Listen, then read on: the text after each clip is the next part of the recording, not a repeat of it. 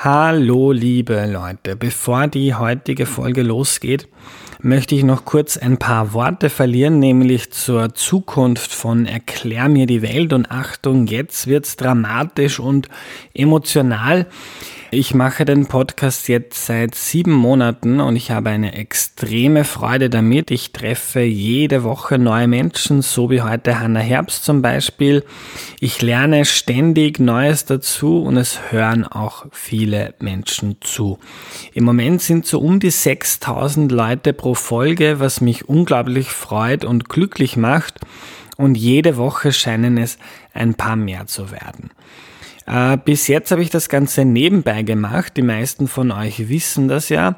Ich bin äh, Journalist bei der Tageszeitung Der Standard und habe mir von diesem Job bis vor kurzem eine Auszeit genommen. Ich habe ein Jahr Pause gemacht und in dieser Zeit ist unter anderem mein Baby Erklär mir die Welt äh, geboren worden. Ich habe den Podcast geplant und aufgebaut.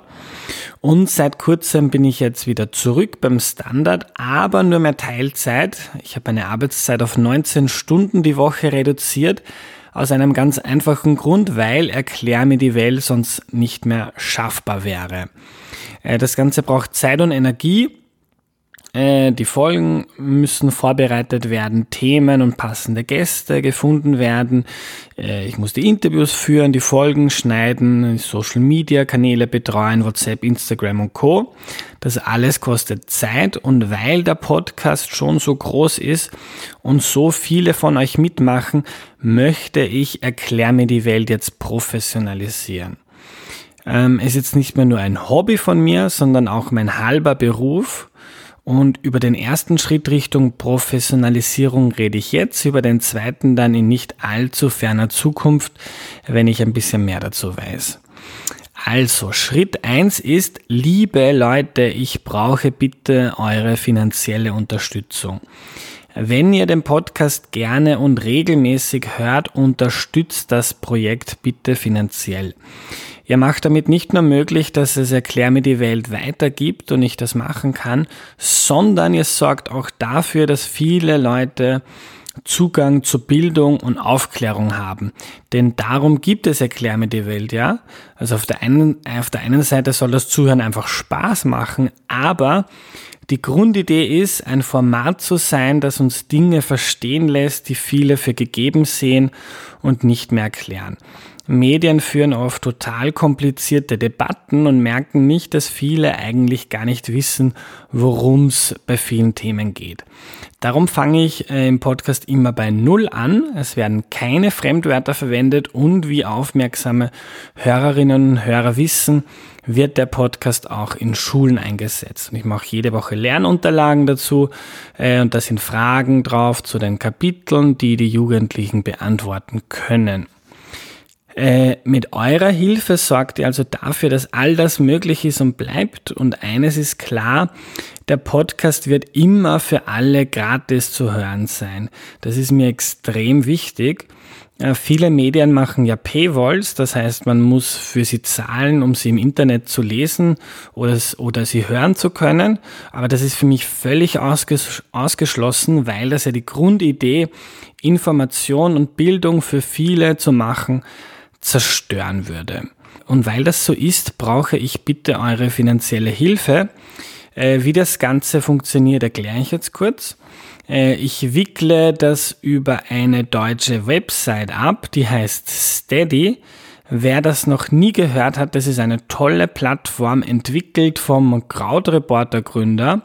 Den kenne ich auch. Viele deutsche Podcasts und Blogs nutzen das schon, um unterstützt zu werden von ihren Fans. Das ist also eine sehr, sehr seriöse Plattform. Einen Link dazu findet ihr in der Podcast-Beschreibung oder ihr geht einfach auf erklärmir.at. Und wenn ihr dann auf dieser Seite seid, könnt ihr verschiedene Pakete wählen, je nachdem, wie viel ihr geben möchtet und wie viel ihr euch gerade leisten könnt oder wollt. Je nachdem gibt's dann auch als Dankeschön kleine Extras. Euer Name kommt in die Podcast-Beschreibung und es gibt als Danke die Möglichkeit für Treffen mit mir und für die, die das große Paket nehmen, als besonderes Dankeschön ein Erklär mir die Welt Hefall. Den Link findet ihr, wie gesagt, in der Podcast-Beschreibung oder ihr schaut auf erklärmir.at. Ob du das mit Umlaut A oder mit einem AE schreibst, ist völlig egal.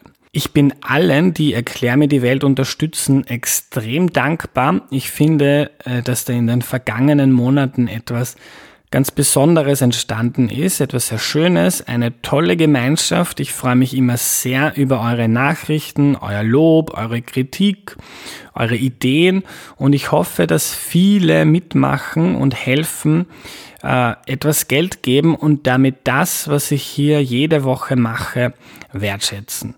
Äh, damit Erklär mir die Welt noch eine lange Zukunft hat, in der wir die Welt jede Woche ein bisschen besser verstehen können. Ich würde mich also freuen, wenn du jetzt ganz kurz auf Stopp drückst, den Podcast unterbrichst, bevor du die heutige Folge anhörst und mal auf erklärmir.at schaust oder in die Podcast-Beschreibung gehst und dort auf den Link klickst und dir das Ganze mal anschaust. Äh, ich danke euch von ganzem Herzen und jetzt ab zur heutigen Folge. Wir fangen nochmal ganz von vorne an. Music on.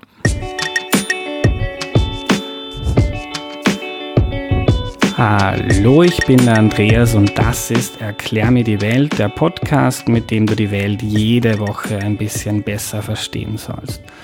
Heute geht es um ein Thema, das fast niemanden kalt lässt, äh, nämlich den Feminismus. Und worum es da genau geht, erklärt uns heute Hanna Herbst. Hallo. Hallo. Äh, Hanna, bevor wir loslegen, stelle ich mal vor, bitte.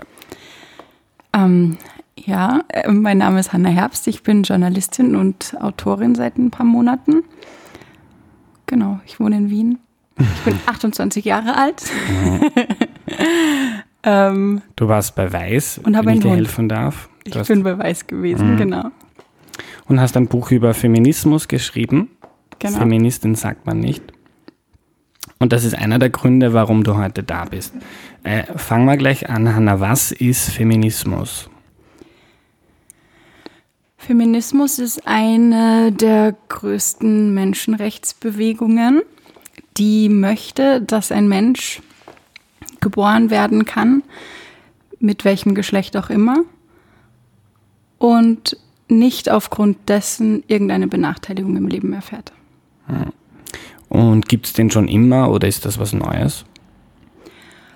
Das ist nichts Neues, nein, den gibt es aber auch nicht seit immer. Ähm, gibt es vielleicht in den letzten 150 Jahren ausgeprägter, lauter, größer. Genau, und da haben zu Beginn Frauen dafür gekämpft, dass sie überhaupt wählen durften. Und dann sind die, sind die Anliegen, haben sich natürlich verändert mit den, mit den Veränderungen, die es auch gesellschaftlich gab, mit den Anpassungen der Gesetze. Halt wurde dann dafür gekämpft, dass solche Dinge wie, dass eine Frau von ihrem Ehemann nicht mehr vergewaltigt werden darf. Das war bis 1989 in Österreich noch legal. Und das hat sich natürlich dann geändert. Zu Frauen sollen das Gleiche verdienen wie Männer. Der Kampf ist auch schon ein alter Kampf. Frauen sollen in der Politik teilnehmen dürfen. Frauen oder können überhaupt. Frauen sollen an Universitäten gehen können. Also es gibt da jeden Kampf, der zu jedem Jahrzehnt gefochten wurde und viele sind schon ähm, viele Errungenschaften sind schon da und vieles ist noch vor uns. Hm. Was ist noch vor uns? Warum sollte man 2018 ein Feminist oder eine Feministin sein? Es ist noch viel vor uns. Also Frauen verdienen weniger als Männer immer noch, ähm, aber das ist halt auch nur so ein kleiner Teil. Es gibt immer noch viele Frauen, die gerne arbeiten würden und Kinder kriegen würden oder beides, beides möchten und ähm, das bleibt ihnen dann verwehrt, weil oft dann auch noch die Frau zu Hause bleibt und der Mann arbeiten geht, ähm, weil zum Beispiel nicht genug Kinderbetreuung existiert, dass die nicht genug ausgebaut wurde, sodass Frauen, dass zum Beispiel das Kind nur bis zwei am Nachmittag im Kindergarten sein kann und dann muss es halt jemand holen. Und dann ist es meistens die Mutter, die es holt. Es gibt noch so viele Dinge, die offen sind, dass zum Beispiel noch ganz viele Frauen Opfer von, von sexueller Gewalt werden, dass viele Frauen ähm, noch Zuflucht in Frauenhäusern suchen müssen, dass es oft nicht genug Plätze für, für Frauen in Frauenhäusern gibt, wo sie fliehen können vor ihren gewalttätigen Partner, Partnern, meistens Männer ja. Mhm. Genau, solche Sachen. Also es gibt noch ganz viel, das vor uns ist und es wird auch noch viele Jahrzehnte dauern. Ich hoffe, dass es nur Jahrzehnte dauert.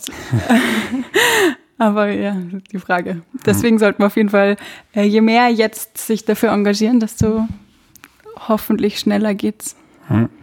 Wie war das bei dir? Wann hast du dich zum ersten Mal als Feministin gefühlt oder wann hast du begonnen, drüber nachzudenken? Das kann ich so gar nicht sagen. Also ich kann gar nicht sagen, wann ich mich das erste Mal als Feministin gefühlt habe. Zum ersten Mal darüber nachgedacht, das kann ich auch so gar nicht sagen. Ich glaube, das kam so in kleinen Dosen manchmal, ähm, also zum Beispiel schon als Kind, ich habe da letztens drüber nachgedacht, mein Opa hat uns immer, mein Bruder und mir, gute Nachtgeschichten erzählt von einem Affen, der immer irgendwelche Unfälle baut und Blödsinn macht. Und angeblich, ich kann mich da nicht dran erinnern, meine Mama hat mir das mal erzählt, habe ich dann mal gesagt, da, da, sind halt dann immer den Menschen aus Versehen Farbeimer auf dem Kopf oder irgendwas. Und das waren immer irgendwelche Frauen, die dann ganz hysterisch reagiert haben. Mhm. Und meine Mama hat gesagt, dass ich irgendwann mal empört aufgeschrieben habe, immer die Frauen. also es gibt, glaube ich, im, ich glaube, es gibt im Leben einer jeden, vielleicht auch eines jeden, den Moment, wo man mal so merkt, hm, hm, hm, das muss gar nicht eigene Benachteiligung sein. Ich finde es super, wenn es gar nicht eigene Benachteiligung ist, sondern wenn man sieht, wie es genauso andere betrifft. Aber ich kann gar nicht sagen, so, es gab diesen Moment der Erleuchtung oder sowas, sondern mhm. man fängt an zu lesen langsam, man beschäftigt sich mit dem Thema, weil man Leute kennengelernt hat, die sich mit dem Thema beschäftigen, Frauen, die erzählen, dass ihnen was widerfahren ist, wo man sich dann damit auseinandersetzt und immer öfter hört, ähm, dass Frauen was passiert ist, also dass sie zum Beispiel auf der Straße begrapscht wurden beim Fortgehen. Es gibt immer wieder irgendwelche Erfahrungen und dann findest du so langsam rein und merkst, ach, das ist überhaupt nicht abschreckenswürdig und es ist gar nicht, also man kann sich ja dann auch die Arbeit machen, die man investieren möchte und kann. Man kann sich ja pro Woche 70 Stunden mit feministischen Themen mhm. beschäftigen. Mhm. Und du kannst auch einfach mal ein Buch lesen drüber oder mit Menschen drüber diskutieren oder nachfragen. Da ist, glaube ich, man hat dann so eine Hemmschwelle, die, glaube ich, gar nicht da ist. Also diese Hemmschwelle sollte es eigentlich gar nicht geben. Hm. Du bist in deinem Buch ja auch sehr persönlich und schreibst ein bisschen, wie das bei dir war, das Großwerden. Mhm. Äh, und schreibst, äh, beobachtest, wie du dich verhalten hast im, im, Gegensatz zu deinem Bruder. Du schreibst, du warst eher zurückhaltend, er war eher mutig, du warst eher leise, er war eher laut. Ja, obwohl, wenn du jetzt meinen Bruder kennen würdest, der ist ein ganz ruhiger, ganz sanfter Mensch. Also war er irgendwie immer schon mhm. in seinem, er war immer schon so ein Pol, ein guttunender Pol. Aber ja, er war halt in der Schule, er war halt in der Schule vollkommen unterfordert und hat halt dann immer rumgemalt und rumgeblödelt ja. und da war er halt so. Und er hat sich halt immer schon viel mehr getraut. Also wir haben zum Beispiel gleichzeitig angefangen, Snow zu boarden und ich bin halt immer brav die Piste runter und konnte halt dann schnell die Piste runterfahren. Und er hat sich halt gedacht, ja, ich baue mal eine Schanze und ich übe mal das und übe mal das. Und zehn Jahre später war er so viel besser als ich, so viel besser als ich, weil er halt einfach gemacht hat und sich getraut hat. Und ich war immer safe. Und ich glaube, das war in so vielen Dingen so, dass ich mich nicht getraut habe, Referate zu halten an der Uni oder in der Schule oder und er hat einfach gemacht. Und ich war aber als Kind, als kleines Kind war ich genauso. Also als kleines Kind habe ich mir wirklich, also habe ich mich alles getraut und war, bin vom drei Meter Brett gesprungen, da war ich so ein kleiner Knirps und meine Mama erzählt immer, da sind dann die Leute im, im Schwimmbad gestanden und haben zugeschaut und gelacht, weil ich halt so ganz klein und nicht mal wirklich die Treppen hochgekommen bin und so. Da habe ich mich vor gar nichts gefürchtet und irgendwann kam es halt so, ah, okay, jetzt traue ich mich nicht mehr, wenn mir jetzt jemand zuschaut bei was, dann ist mir das unangenehm. Ich habe tatsächlich auch einfach erfunden, dass mein Onkel, also ich habe es nicht ganz erfunden, ich würde mich nicht ganz erfinden trauen, aber mein Onkel lag da tatsächlich eine Woche vorher im Krankenhaus. Dann hatte ich ein Referat an der Uni und dann habe ich gesagt, mein Onkel liegt im Krankenhaus, ich muss dahin, ähm, damit ich das Referat nicht halten muss, weil ich so Angst hatte, ein Referat zu halten. Und wenn du mir vor fünf Jahren gesagt hättest, du Hanna, du sitzt mal auf einem Podium oder so, also ich hätte gesagt, nur über eine Leiche. Mhm. Und dann irgendwann merkst du, okay, es ist ein wichtiges Thema und das ist größer als meine Angst vor, hm. vor, vor Menschen stehen. Hm. Und wie glaubst du, ist dieser, wie passiert dieser Prozess? Warum hm, werden viele, vor allem junge Frauen so, warum haben viele Angst, laut zu sein, aufzufallen, die Stimme zu erheben?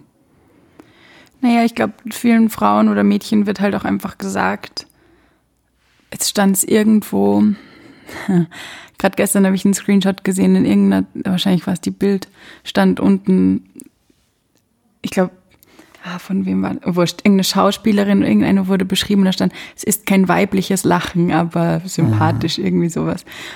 Es wird halt schon, weil sie laut lacht und herzhaft lacht oder herzlich lacht.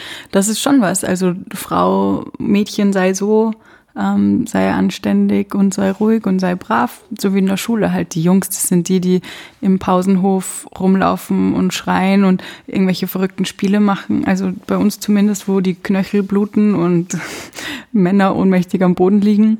Die Mädchen sind halt die, die gut in der Schule sind und brav sind und zuhören und anständig sind schon was, dass wir viel so lernen und nicht Aufmerksamkeit auf uns ziehen, vielleicht.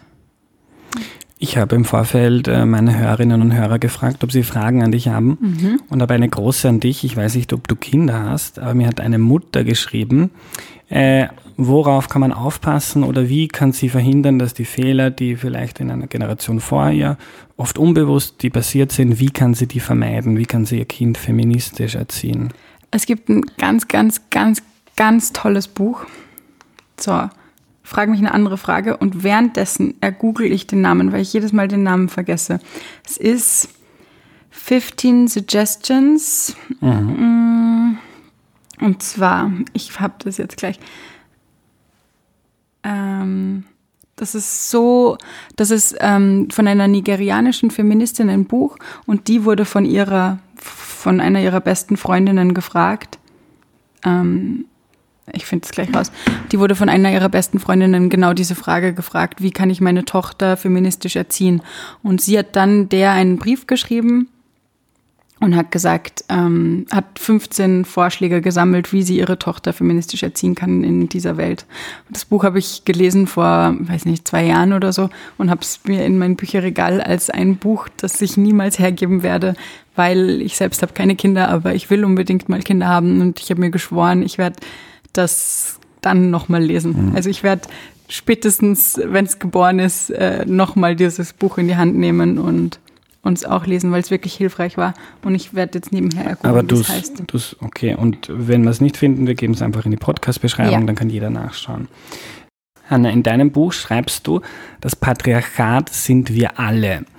Jetzt würde ich erstens gerne von dir wissen, was das Patriarchat ist und zweitens dann gerne wissen, warum wir das alle sind.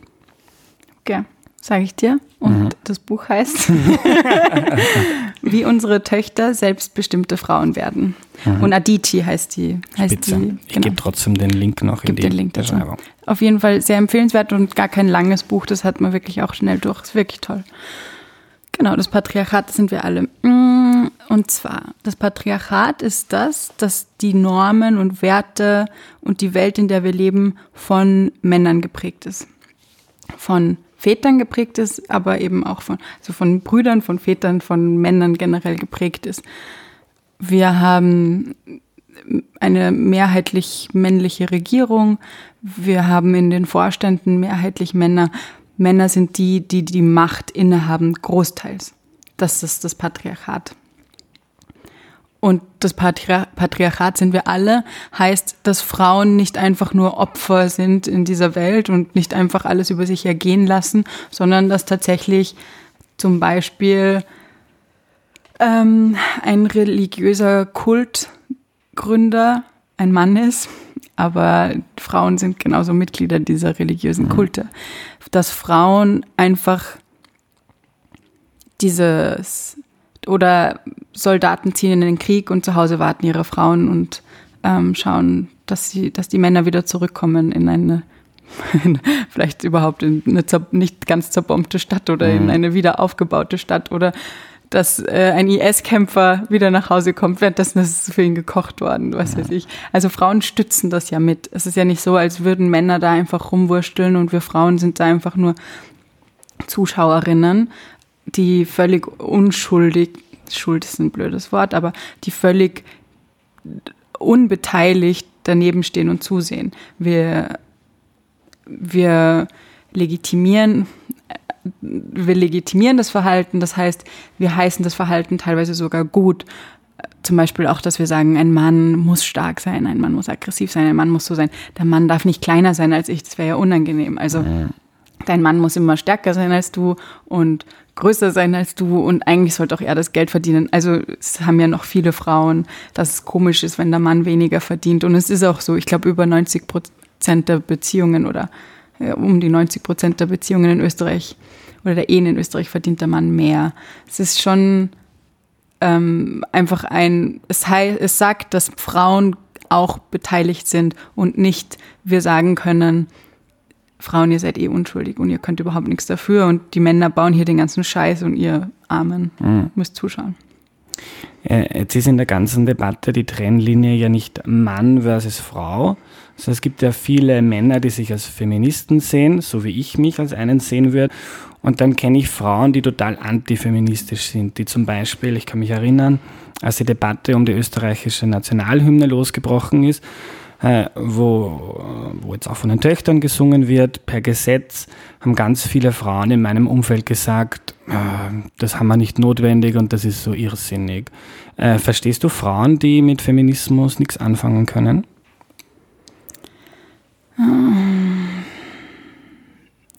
Schwierig. ich, ich verstehe es irgendwo. Aber ich glaube, dass sie sich dann nicht genug mit Feminismus auseinandergesetzt haben. Ich glaube, jemand, der sich tatsächlich mit Feminismus auseinandergesetzt hat, wird eine Form des Feminismus finden, die für ihn oder sie passt. Es gibt ja nicht nur einen Feminismus. Es gibt ganz viele verschiedene Feminismen und es gibt ganz viele Feministinnen und Feministen und jede und jeder findet den eigenen Weg, wie man, wie man zu einer besseren Welt finden möchte. Und die einen haben die Forderungen und die andere haben, anderen haben andere Forderungen. Und da diskutieren wir ja untereinander auch immer wieder. Soll Sexarbeit verboten werden oder sollen Sexarbeiterinnen mehr Rechte bekommen, zum Beispiel? Da wird ja intern innerhalb der Bewegung auch ganz viel diskutiert.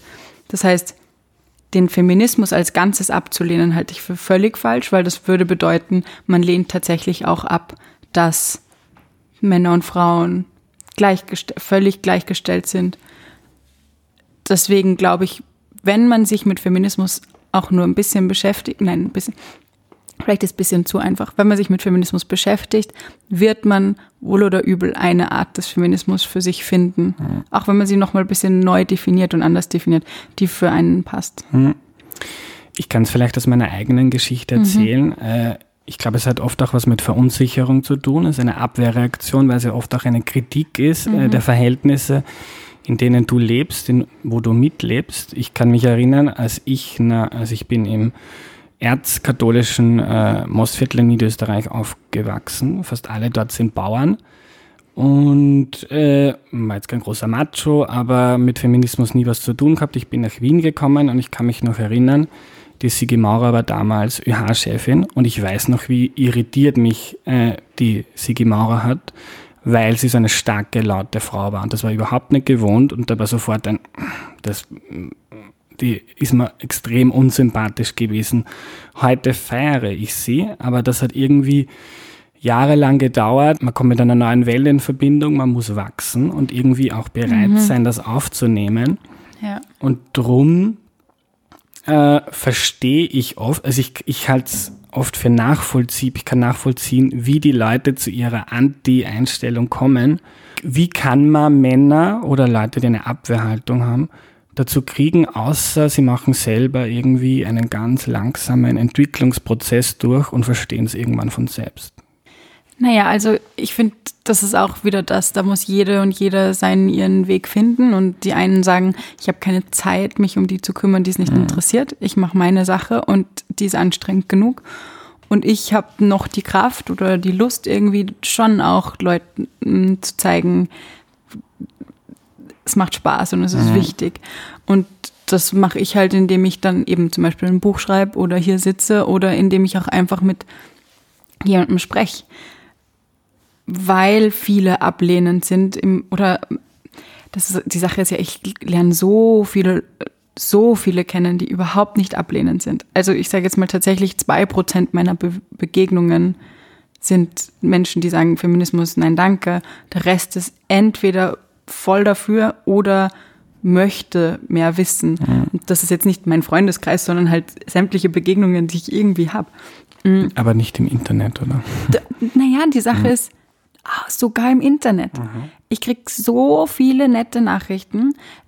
Ich habe letztens bei einer Podiumsdiskussion erzählt, dass mir einer geschrieben hat aus Bayern, ich glaube so 70 plus, also laut Profilbild wirklich ein, halt ein echt alter Typ aus mhm. Bayern, der geschrieben hat, liebe Frau Herbst, danke für Ihr Engagement, Feminismus ist wichtig wie eh und je und wo du dann merkst, ah, da, weißt du, du hast natürlich dann dieses erzkonservative Mostviertel, klar, da hast du, mhm. aber Bayern genauso und mhm. du hast mhm. trotzdem dort auch diese Feministen, die einfach sich seit 50 Jahren irgendwie auch engagieren oder wenigstens das unterstützen. Und mein Ding ist halt schon auch noch, ich rede voll gern mit Leuten und ich sage auch immer jedem, stell Fragen. Mir kannst du Fragen mhm. stellen. Und such dir die Frauen und Männer in deinem Umfeld, denen du Fragen stellen kannst. Und schreck nicht davor zurück. Manche haben Angst, sich beim Feminismus irgendwie zu engagieren oder mitzusprechen, weil die sagen, ah, da kann ja eh nur was falsch machen. Mhm. Das glaube ich nicht. Und ich sage auch immer, frag mich, wenn du wirklich ganz ehrlich wissen möchtest, ob du jetzt nicht mehr flirten darfst, weil du sagst, du kennst dich nicht mehr aus. Mhm. Wenn du es tatsächlich wissen willst, dann frag mich. Oder such in deinem Leben Frauen, die du fragen kannst. Und dann red drüber und lern draus. Und das ist halt das, wo ich sage, okay, ich spreche gern drüber und es sind auch schöne Gespräche und schöne Begegnungen. Und das ist mein Ding. Ich verstehe aber genauso die, die sagen, für sowas habe ich mhm. einfach mhm. keinen Kopf. Ja. Äh, mir hat erst eine, eine Bekannte geschrieben, sie hat gesagt, sie hat drüber nachgedacht, sie sieht sich selbst als Feministin, ob es antifeministisch ist, wenn ihr jemand nachpfeift und sie fühlt sich gut. Ist nicht antifeministisch. Warum? Das ist doch vollkommen in uns drin. Es ist, es ist, man hört das ja auch ganz oft von Frauen, von coolen Frauen, die dann schon ein bisschen älter sind, die sagen, hey Mädels, freut euch, solange euch jemand hinterher pfeift. Und dann denkst du dir, boah, scheiße. Da, da denkst du, das ist so in uns drinnen. Wir holen uns die Bestätigung von dort. Voll legitim. Ich finde es ja auch irgendwie, weißt du, irgendwas in mir sagt dir auch, naja, wenn mir der hinterher pfeift, gefalle ich ihm. Aber es ist halt nicht. Es ist halt nicht mal, das ist ja auch einfach ein, da wird ja jedem hinterher gepfiffen. Unter welchen Umständen mir schon hinterher gepfiffen worden ist. Nierenbeckenentzündung, ungeschminkt, 41 Grad Fieber. Da wurde mir schon hinterher gepfiffen und in anderen Situationen nicht. Also es ist halt oft nicht unbedingt ein Gefallen, sondern es ist auch ein, ich bewerte dich jetzt und äh, kommst nicht aus. Ich sage jetzt, du bist gut oder schlecht. Es kommt ja in positiven wie im negativen. Es ist ja ein Hinterherpfeifen wie ein, ja, auch grindigere mhm. Sachen. Ähm, aber es ist in keiner Weise antifeministisch. Aber es ist voll gut, dass ihr das auffällt, weil es ja zu hinterfragen gilt, wieso gibt uns das was, wenn ein fremder Typ auf der Straße uns hinterherpfeift? Mhm. Wieso macht uns das Wieso machen wir uns irgendwie davon abhängig, indem wir uns da gut fühlen? Aber ich halte es in keiner Weise für antifeministisch, sondern ein Kollateralschaden der Welt, in der wir groß werden oder eine klare Konsequenz der Welt, in der wir groß werden mhm. oder eine klare Reaktion von Frauen auf das, wie sie immer schon groß werden, dadurch, dass einfach fremde Männer ihnen auf der Straße sagen, du bist gut oder nicht. Mhm.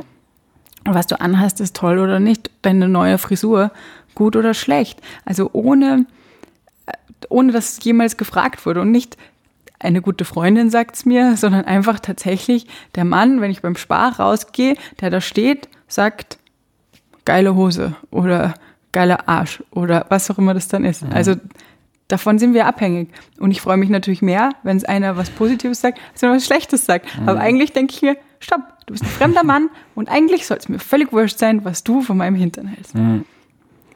Hanna, zum Ende, äh, du schreibst in deinem Buch und ich glaube, es steht auch in deiner Twitter-Bio, du würdest ja eigentlich gerne was anderes machen. Du mhm. würdest ja gerne irgendwo in einer Almhütte sitzen, da gibt es kein Internet und du kannst das Leben genießen, aber ja. äh, in dieser Welt äh, musst du laut und deutlich eine Feministin sein.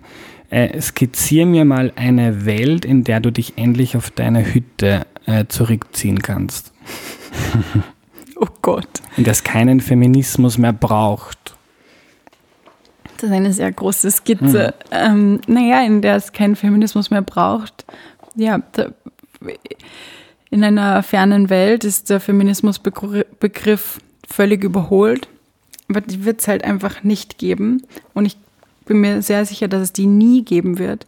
Weil sagen wir, es wäre alles erreicht, das zu erreichen gilt. Alles. Alles, das jemals eine Feministin gefordert hat, ist erreicht, was schon mal nicht geht, weil sich da schon sehr viel widerspricht. Aber sagen wir, Frauen und Männer sind in allem gleichgestellt. Alle Geschlechter, egal als was du geboren bist. Du bist gleichgestellt. Es braucht keinen Feminismus mehr. Weltweit. Eigentlich wird niemand mehr ausgebeutet. Ist, alles ist wunderbar dann braucht es halt tatsächlich nur, unter Anführungszeichen, eine neue Regierung irgendwo, einen Putsch irgendwo, eine, ein, eben eine Wahl, die anders ausgeht. Und es kann sich alles ändern. Das heißt, selbst in einer völlig fernen Welt, in der alles erreicht worden ist, kann es von heute auf morgen wieder rückgängig gemacht werden. Deswegen glaube ich, dass es tatsächlich nie möglich sein wird, guten Gewissens in einer Almhütte zu leben. Außer die Sache ist die, irgendwann kann man trotzdem, finde ich, guten Gewissens sagen, ich habe meinen Beitrag geleistet. Ich werde jetzt meine Schafe züchten und wenn ich auf einer Hütte lebe, kann ich sowieso, ich kenne mich sehr gut, ich könnte Schafe hüten im Nirgendwo. Ich würde trotzdem wahrscheinlich regelmäßig Leserbriefe an irgendeine Zeitung schreiben, weil mich irgendwas beschäftigt. Ich glaube, ich bin ein zutiefst politischer Mensch ja. und werde es für immer sein. Oder ich werde wenigstens äh, meine nächsten Nachbarn politisieren. Mm, oder meine Schafe mindestens. Also ich glaube, die Welt wird leider nie existieren und jede und jeder muss dann für sich schauen, welchen Beitrag kann ich leisten und wie weit kann ich damit gehen, so dass ich dabei nicht verloren gehe. Hm. Wenn uns, jetzt, wenn uns jetzt jemand zugehört hat und sich denkt, hm, noch nie drüber nachgedacht, aber eigentlich cool, Uh, was ist der Next Step? Uh, er will sich, er oder sie will sich weiter informieren mhm. uh, und einen Beitrag leisten. Wie hast, mhm. du einen, hast du einen Ratschlag? Boah, da gibt es viel. Mm, naja, also ich finde mal ganz gut, Bücher zum Thema zu lesen. Ähm, kann man auch einfach googeln. Ganz blöd. Man kann einfach auch. Feminismusbuch. Man kann ganz viele Feminismusbücher googeln, genau. Und was dann, ist dein Liebstes oder was ist ein, ein gutes boah, Buch für Einsteiger? Ein gutes Feminismusbuch für Einsteiger. Naja, meins ist ein gutes Feminismusbuch für Einsteiger. Das ist das erste Mal, dass ich das gesagt habe in meinem Leben. Mm, das erste Mal Werbung für mein eigenes Buch gemacht. Ähm, dann ist ganz toll, ganz toll, ganz toll ist Lindy West, Shrill, finde ich. Das ist das gut zu lesen. Gelesen. Das ist super. Ja. Das ist lustig zu lesen. Roxanne Gay ist auch super zu lesen. Die gibt's, also die sind aus, aus den USA, aber sie gibt es auch auf Deutsch übersetzt. Sind äh, auf Deutsch auch gut.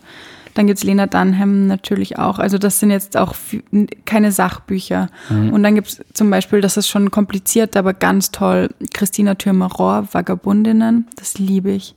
Dann eben, was ich auch schon gesagt habe, Adichie ist eine, eine ganz, ganz tolle Feministin aus Nigeria, die mehrere Bücher geschrieben hat, die alle alle gelesen werden können mhm. und sollen und eigentlich ein ganz guter Anfang auch sind. Mhm. Die sagt, sie sagt eigentlich auch, warum jede und jeder Feministin sein mhm. sollte. Und sagt das auch mit einer Überzeugung und mit einer Motivation und mit einer Sympathie, die ich so ganz selten nur auch sehe. Also auch wirklich schön zum Lesen und gut zum mhm. Lesen und motivierend. Mhm. Und ein praktischer Tipp, wenn ich jetzt sage, mhm ich will nicht mit Leib und Seele Feminist sein, ich mhm. möchte aber einen kleinen Beitrag leisten, vielleicht irgendeinen kleinen Lifehack im Alltag, äh, beim blöden Schmäh sagen, hey, ja. ist nicht lustig oder. Zum Beispiel. Mhm. Es ist auch ganz gut, also die Sache ist, dass zum Beispiel, wenn jetzt wir zu dritt in einer Runde stünden und dann zwei Männer und eine Frau und einer der Männer macht einen sexistischen Witz und die Frau sagt, hey, nicht cool, dann ist so, ja, wehleidig. Aber wenn dann der andere Mann sagt, nicht cool, dann hat das ein ganz anderes Gewicht. Mhm. Deswegen ist es auch für Männer ganz wichtig, dass sie da sagen, ah, und da geht es ja nicht nur um Sexismus, da geht es ja genauso um homophobe Witze, um rassistische Witze. Einfach mal, wenn man jemanden sieht, wie er schlecht behandelt wird, wie, wenn man mitkriegt, dass es jemandem nicht gut geht, einfach hingehen und fragen. Einfach sagen, der wird zwar nicht lustig. Wenn jemand, wenn irgendwo ein Pärchen auf der Straße streitet, das ist ja genauso Zivilcourage. Einfach lernen, man fragt einfach, ob es der Frau gut geht. Es sind so, so viele Dinge, die man im Alltag machen kann. Man kann auch einfach weniger zu H&M gehen. Man kann weniger Klamotten kaufen von, von Produzenten, wo man weiß, da werden Frauen ausgebeutet. Es gibt so viele Ansatzpunkte, wo man sich nicht mal engagieren muss, wo man einfach in seinem mhm. alltäglichen Handeln bewusster sein kann. Hm. Danke, Hanna, und ich hoffe, du kannst bald auf deine Hütte. ich hoffe es auch. Danke. Dankeschön.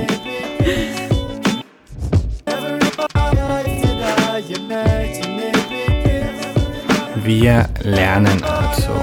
Unter Feminismus verstehen viele Menschen äh, etwas ganz anderes. Unter dem Strich kann man aber sagen, dass das Wort eine der größten Menschenrechtsbewegungen in der Geschichte der Menschheit beschreibt. Der Feminismus möchte, dass keiner Nachteile wegen des Geschlechts hat. Vieles ist schon geschafft seit 150 Jahren oder noch länger kämpfen Feministinnen und Feministen für gleiche äh, Rechte. Sie haben Frauen das Wahlrecht erkämpft, geschafft, dass Frauen studieren können und dafür gesorgt, dass Vergewaltigung in der Ehe illegal wird. In Österreich war, da, war das bis 1989 nicht so. Warum braucht es den Feminismus nach wie vor? Da meint Hannah, Frauen verdienen noch immer deutlich weniger als Männer und haben damit später einmal eine viel niedrigere Pension und sind öfter von Armut betroffen. Viele Frauen würden gerne arbeiten und Kinder kriegen, müssen aber auf eines verzichten, weil der Kindergarten in vielen Regionen schon sehr früh zumacht und im Zweifel bleibt meistens die Frau daheim. Außerdem werden viele Frauen Opfer sexueller Gewalt und das sind nur einige von vielen Gründen auch im Jahr 2018 Feminist oder Feministin zu sein. Wir haben auch gelernt, was das Patriarchat ist, nämlich eine Welt, in der die Normen und Regeln, mit denen wir leben, von Männern gemacht äh, werden und wurden. In der Regierung und, und in Firmen und viele wichtige Entscheidungen werden davon Männern getroffen. Eine Welt, die von Männern dominiert wird. Hannah denkt nicht, dass es irgendwann eine Welt geben wird, in der es keinen Feminismus mehr braucht, aber jeder kann einen Beitrag leisten. Sie hat ein paar Bücher beschrieben, die man am Anfang lesen kann, um mehr zu lernen. Die findest du in der Podcast-Beschreibung und eine Möglichkeit mitzumachen ist auch einfach diese Episode an Freundinnen und Freunde weiterzuleiten. Das war's für heute. Am Ende noch einmal der Hinweis, damit Erklär mir die Welt künftig weiter möglich ist, brauche ich bitte deine Unterstützung. Wenn du den Podcast gerne hörst, dann hilf bitte bei der Finanzierung mit. Schau auf erklärmir.at oder klick auf den Link in der Podcast-Beschreibung. Danke für eure Hilfe und bis nächste Woche. Tschüss.